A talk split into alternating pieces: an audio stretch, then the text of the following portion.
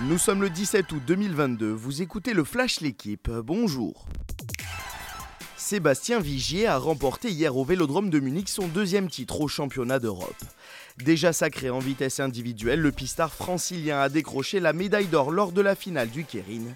L'autre français engagé, Melvin Landerneau, par lui du bronze.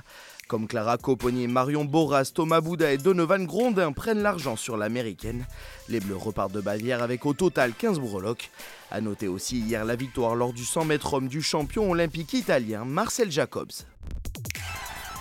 Si les pistards ont ramené une belle moisson à Munich, la natation a aussi performé à Rome.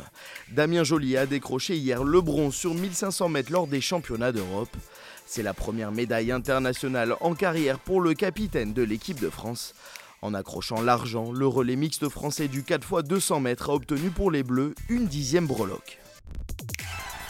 L'équipe de France de basket a pulvérisé hier l'Italie à Montpellier.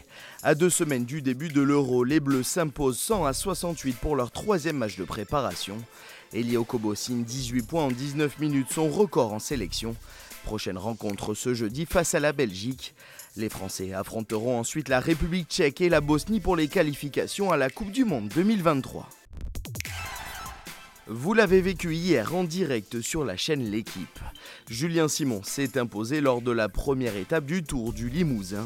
Le Français attaque à 700 mètres de l'arrivée et surprend les sprinteurs dont Matteo Trentin et Alex Aramburu. Le coureur Total Energy prend les commandes du général. Rendez-vous aujourd'hui en direct sur la chaîne L'équipe dès 14h45 pour vivre la deuxième étape. Merci d'avoir suivi le Flash L'équipe. Bonne journée.